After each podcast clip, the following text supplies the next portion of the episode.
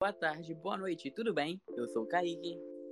E eu sou o Luan. Sejam bem-vindos a mais um Artcast. Aqui falamos sobre livros, contos e história no geral. E, como havíamos informado no podcast passado, hoje o assunto é o conto A Igreja do Diabo, de Machado de Assis. Dessa vez nós temos um convidado. Por favor, apresente-se. Oi, gente. Meu nome é Vitor, eu tenho 16 anos e eu sou estudante do ensino médio e amigo de Kaique Luan. Vitor acabou de ler o conto A Igreja do Diabo, o nosso assunto de hoje. Ele falará sobre as primeiras impressões em relação ao conto e nós nos aprofundaremos mais no assunto. Então, Vitor, nos diga um pouco mais sobre a Igreja do Diabo. Olha, assim, olhando o título, eu achei que ia ser uma coisa de terror, um pouco assustador. Mas na realidade não é tanto assim. Até chega a ser um pouco cômico em alguns momentos. Bem, analisando esse conto, que é muito bom por sinal, o que você entendeu dele? Olha, o diabo, eu acho que ele queria o fim das outras religiões e buscou cumprir esse objetivo através da criação da sua própria igreja. Ele estava cansado daquele papel avulso que ele tinha e precisava de organização. O diabo queria mais especificamente mostrar para Deus que, ao seu ver, ele estava acima dele.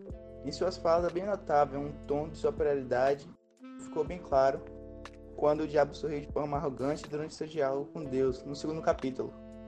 Ah, isso mesmo, isso mesmo. Eu tinha esquecido desse pequeno detalhe. Mais algum pequeno detalhe que o senhor fez o favor de esquecer? Na verdade, sim. Ele também, em alguns momentos, dizia que há muitos modos de afirmar, mas há um só modo de negar tudo. E qual é a sua interpretação dessa frase? Eu não sei se eu entendi muito bem. Na verdade, eu ia perguntar para vocês os sentidos dessa frase. Com isso, Vitor, o diabo quer dizer que há muitas formas de afirmar a Deus, seja ela católica, cristã ou protestante, por exemplo. A única forma de negar tudo isso, como diz o diabo, seria ele mesmo, o próprio diabo.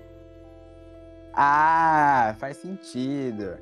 Dessa forma, ele vai generalizar as outras religiões, específica dele, né? É como uma estratégia de marketing.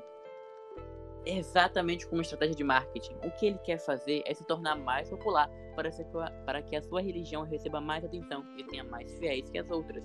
Dessa forma, seu plano se executaria bem mais rapidamente. Agora sim, eu acabei de lembrar de outra coisa. No conto, ele também tenta ressignificar os sete pecados capitais, né?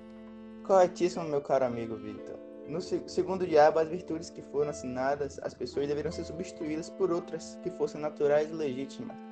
Portanto, passou a valorizar esses pecados e, segundo o diabo, a inveja era a virtude mais importante, sendo a origem de propriedades infinitas. Ela supria todas as outras, entre aspas, virtudes.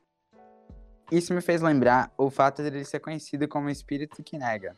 Ele basicamente diz o contrário sobre tudo que conhecemos e acreditamos. Ah, é basicamente isso. Ele é o ser mais do contra que existe. Discorda de tudo e todos sempre que possível e tenta moldar a ideia das pessoas para que elas pensem exatamente como ele pensa. E em relação àquele trecho que ele fala sobre o veludo e o algodão, Vitor, o que você entendeu dele? Na metade do capítulo 2, né? Eu lembro que eu travei nessa parte. Eu reli, reli, reli, reli. Mas mesmo assim eu não consegui interpretar essa parte. Bem, aquilo ali é uma metáfora bem intrigante. Ela diz que por baixo das camadas de veludo há sempre uma camada de algodão, o veludo, como material mais nobre, está representando a virtude, e o algodão, que é o material menos nobre, representa o pecado. Então, tirando o veludo do caminho, ele está livre para se aproveitar do algodão. Ah, é uma metáfora bem inteligente, na verdade. Mas no final ele foi surpreendido. Sim, ele foi. Explique como, o público está curioso. Olha, no final do conto, Deus diz para o diabo: assim como o veludo reveste o algodão, o algodão reveste a seda, e essa camada de seda, ela representa a virtude que o ser, humano, o ser humano ele possui apesar dos pecados. Exatamente. As capas de algodão têm agora franjas de seda, como as de veludo tiveram franjas de algodão. Foi como um tapa com luva na cara do diabo. Olha, foi um tapa bem dado, viu? Devo acrescentar. Vitor, por acaso você percebeu alguma relação do texto com o realismo? Realismo? O que é que é realismo? Sim, o realismo. Vou te explicar o que foi o realismo. O realismo ele foi um movimento artístico literário que surgiu nas últimas décadas do século XIX na Europa, mais especificamente na França. Ele é bem objetivo e não é individualista, características opostas ao romantismo, que era bastante subjetivo e individualista. Bem, para falar a verdade, a literatura nunca foi uma forte. Poderia me dizer a relação do conto com o realismo? É para isso que estou aqui. Para começar, a Igreja do Diabo critica a igreja como uma instituição falida, dizendo que o preço para entrar no céu está muito caro. Isso se aplica até os dias atuais, viu? Como pagar o dízimo ou ver o pastor vendendo aquela aguinha sagrada. E essa crítica à igreja é uma característica do realismo também. E também critica a fraude e a corrupção dos seres humanos. Chamava isso de o braço esquerdo do homem. Também o fato das pessoas fazerem aquilo que era dito como proibido, seja isso uma coisa ruim, como na igreja de Deus, ou uma coisa boa, como na igreja do diabo, evidenciando a crítica aos humanos em geral, sendo a universalização das problemáticas sociais também uma característica realista. Lembrando que o realismo é baseado nas teorias científicas. No caso do conto Igreja do Diabo, a que está mais presente é a do evolucionismo. A teoria do evolucionismo fala que as pessoas têm que se aproveitar das outras para crescerem, seja crescerem economicamente, crescerem socialmente ou de qualquer outra forma. No texto é bem evidente quando tem uma parte que o diabo fala sobre as pessoas só terem relação de, de simpatia, uma relação mais próxima com o outro, se houver algum interesse por trás. Tem mais algum ponto que você gostaria de citar, Vitor? Não sei, acho que eu já falei de tudo que era do foco principal. Só queria dizer que achei o conto muito interessante. Gostaria de agradecer a vocês por me chamarem para participar.